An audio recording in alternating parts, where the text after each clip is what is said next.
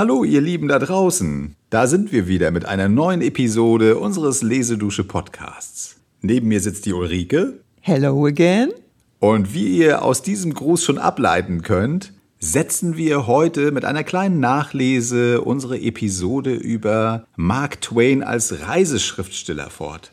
Wir hatten ja in der letzten Episode diese uns zuvor nicht so bekannte Seite von Mark Twain erläutert. So eine ausgiebige Reisetätigkeit rund um die Welt. Und dabei schon angedeutet, dass er große Probleme mit der deutschen Sprache hatte. Und dazu gibt es wirklich sehr schöne Dokumente, die er uns hinterlassen hat. Und die möchten wir euch heute vorstellen und starten erstmal mit einem Brief, den der 32-jährige Mark Twain im Mai 1878 in Heidelberg schrieb an den damals ganz frischen US-amerikanischen Botschafter in Deutschland. Mehr möchte ich nicht verraten, nur so viel. Man kann schon erkennen, dass er mit dem Deutschen nicht unbedingt warm geworden ist.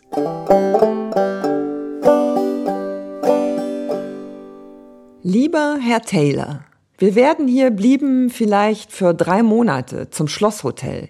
Dies Hotel steht about 75 Fuß höher als das Schloss und kommandiert ein Aussicht, welcher ohne Ahnlichkeit in der Welt hat. Ich habe heute gecallt on der Herr Professor Ine, est die Professor von englischen Zunge im University, to get him to recommend, einen deutschen Lehrer für mich, welcher he did.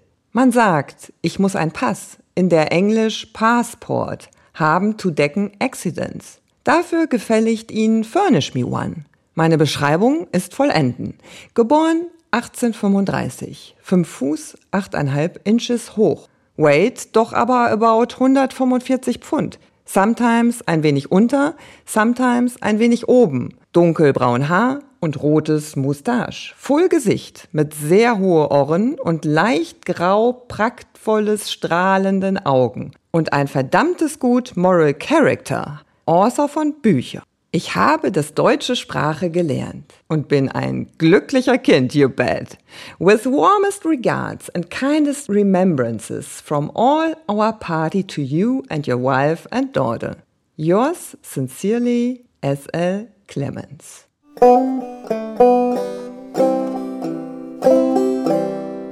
Meine Güte, was für ein buntes Durcheinander von Sprachen in diesem Brief, der ja eigentlich gar nicht so lang ist. Wie war es denn so beim Lesen? Tja, es war ganz schön schwierig zu lesen, wenn man da von einer Sprachmelodie in die nächste auch reinschwingen muss. Könnte auch ein wenig Spielerei von Mark Twain dabei gewesen sein, denn es ist sogar plötzlich ein wenig Französisch mit drin. Also er hat sich selber auch humoristisch begleitet in seinen Anfängen des Sprachelernens in Deutschland.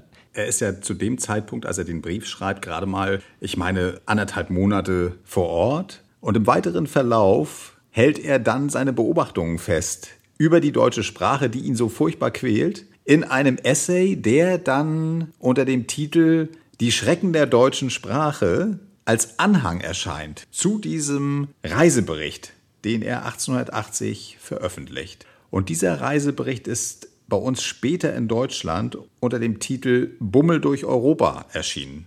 Und hierzu ist nur eine Kuriosität aufzuführen, nämlich, dass dieser Reisebericht das erste Mal vollständig in deutscher Übersetzung 1963 in der DDR publiziert wurde, im Aufbauverlag. Das fand ich deswegen kurios, weil wir nun alle wissen, dass 1961 die Mauer errichtet wurde und dass es nun ausgerechnet der DDR war, wo alle seine Reiseberichte vollständig erschienen sind. Also dies nur am Rande für unsere literaturhistorisch interessierten Hörerinnen und Hörer. Und nun steigen wir ein in Mark Twains Auseinandersetzung mit zu langen Wörtern, mit Großschreibung und Kleinschreibung und anderen furchtbaren Strukturen der deutschen Sprache. Also, ihr Lieben, taucht ein viel Vergnügen!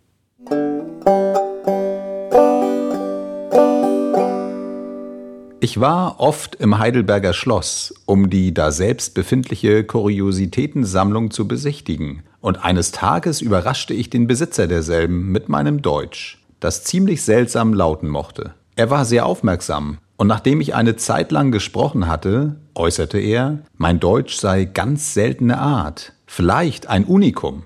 Er möchte es gerne seinem Museum einverleiben. Hätte er gewusst, was die Erwerbung meiner Fertigkeit mich gekostet hatte, so würde er auch gewusst haben, dass deren Anschaffung einen jeden Sammler zugrunde richten müsste. Mein Freund Harris und ich hatten damals mehrere Wochen lang tüchtig an unserem Deutsch gearbeitet, und obwohl wir gute Fortschritte machten, hatten wir doch unser Ziel nur unter großen Schwierigkeiten und Plackereien erreicht. Denn drei von unseren Lehrern waren darüber gestorben.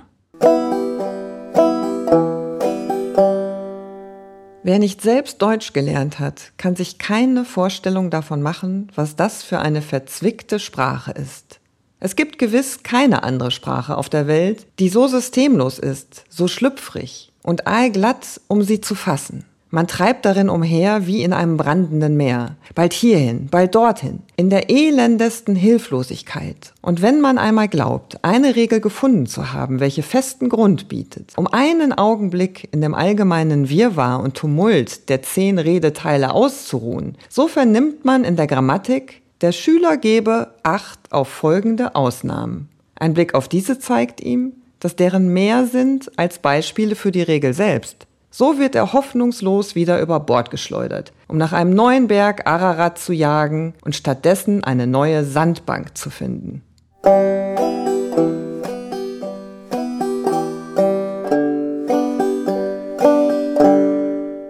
So oft ich glaube, ich habe einen von den vier vertrackten Kasus richtig gepackt, schleicht sich eine anscheinend bedeutungslose Präposition in meinen Satz hinein, die mit einer furchtbaren, ungeahnten Macht ausgerüstet ist und zerbröckelt mir den Boden unter den Füßen.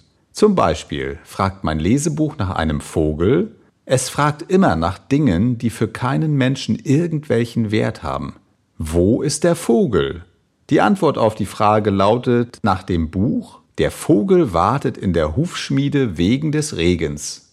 Selbstverständlich würde das keinem Vogel einfallen. Allein das musst du mit dem Buch ausmachen. Also, ich mache mich daran, die deutsche Übersetzung dieser Antwort herauszuklauben. Ich muss dabei notwendig am verkehrten Ende anfangen. So will es der deutsche Gedankengang.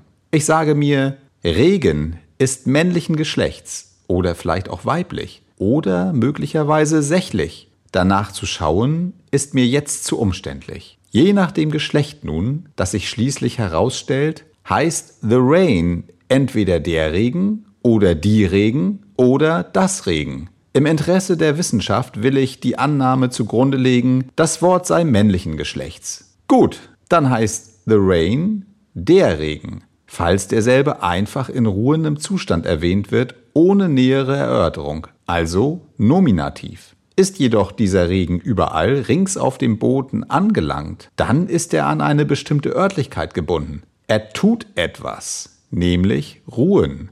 In der deutschen Grammatik wird dies unter die Tätigkeiten gerechnet.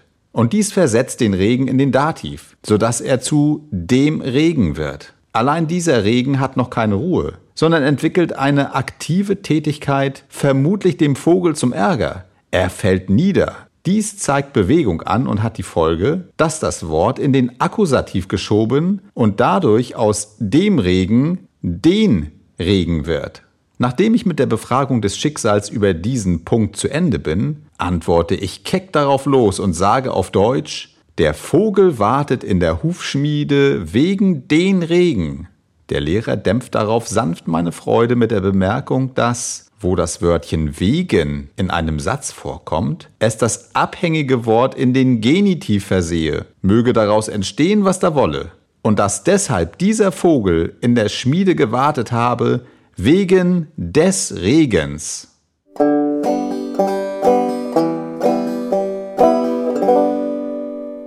Die Deutschen haben in ihrer Sprache eine Art von Parenthese, welche sie durch das Auseinanderreißen eines Zeitworts in zwei Teile erzielen, wovon der eine am Anfang eines spannenden Kapitels steht, der andere am Schluss desselben. Kann man sich etwas Verwirrenderes denken? Die deutsche Sprache wimmelt von solchen trennbaren Zeitwörtern, und je weiter die beiden Teile in einem Schriftstück auseinanderkommen, desto mehr freut sich der Urheber eines solchen Verbrechens seiner Tat. Ein Lieblingsspiel dieser Art wird mit dem Wort reiste ab getrieben. Hier ein Beispiel aus einer Novelle. Er reiste, Als die Koffer fertig waren und nachdem er Mutter und Schwester geküsst und nochmals sein angebetetes, einfach in weißen Muslin gekleidetes, mit einer frischen Rose in den sanften Wellen ihres reichen braunen Haares geschmücktes Gretchen, das mit bebenden Gliedern die Treppe herabgewankt war, um noch einmal sein armes, gequältes Haupt an die Brust desjenigen zu legen, den es mehr liebte, als das Leben selber ans Herz gedrückt hatte, ab. Es ist jedoch nicht gut, sich zu viel mit den trennbaren Zeitwörtern abzugeben. Sie bringen einen unfehlbar bald um die Gemütsruhe und wenn man sich nicht warnen lässt und sich darein vertieft, so bekommt man entweder Gehirnerweichung oder Gehirnversteinerung davon. Im Deutschen werden alle Hauptwörter mit einem großen Anfangsbuchstaben geschrieben. Das ist ein guter Einfall, weil man so auf den ersten Blick ein Hauptwort erkennt. Aber bisweilen gibt es zu Täuschungen Anlass, indem man einen Personennamen für einen Sachnamen ansieht und umgekehrt. Dann geht bei dem Versuch, Sinn in den Satz zu bringen, viel Zeit verloren. Und man wird umso leichter in die Irre geführt, da die deutschen Personennamen meistens eine Bedeutung haben. Ich übersetzte einmal einen Text, welcher lautete die wütende Tigerin brach los und fraß den unglücklichen Tannenwald völlig auf.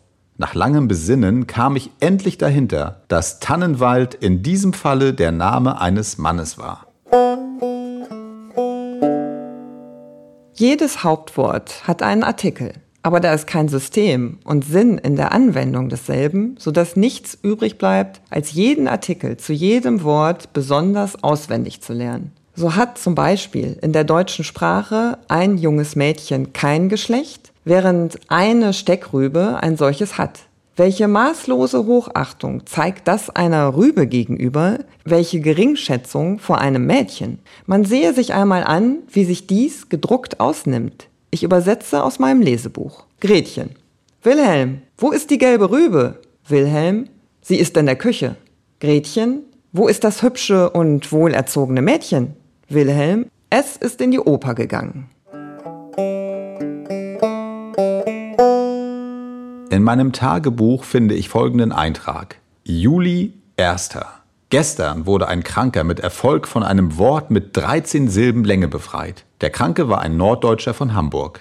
Da aber die Chirurgen den Kranken unglücklicherweise an der falschen Stelle aufschnitten, in der Meinung, er habe ein Panorama verschluckt, so starb er. Das Ereignis hat die Stadt in Trauer versetzt. An diese Notiz möchte ich einige Bemerkungen über eine der sonderbarsten Erscheinungen unseres Gegenstandes knüpfen, nämlich über die Länge deutscher Wörter. Einige davon sind so lang, dass sie einen Schatten werfen und perspektivisch wirken. Zum Beispiel Freundschaftsbezeugungen, dilettanten Aufdringlichkeiten, Stadtverordnetenversammlungen. Das sind keine Wörter mehr, das sind alphabetische Prozessionen. Man sieht sie in jeder Nummer einer Zeitung majestätisch einherschreiten und mit einiger Einbildungskraft kann man die zur Prozession gehörigen Banner fliegen sehen und die Musik hören. Sie verleihen dem schmächtigsten Begriff etwas ungemein Großartiges. So oft ich ein gelungenes Exemplar von einem solchen Wort finde, verleibe ich es meinem Museum ein. Ich habe bereits eine Sammlung beisammen. Meine Duplikate tausche ich mit anderen Sammlern aus.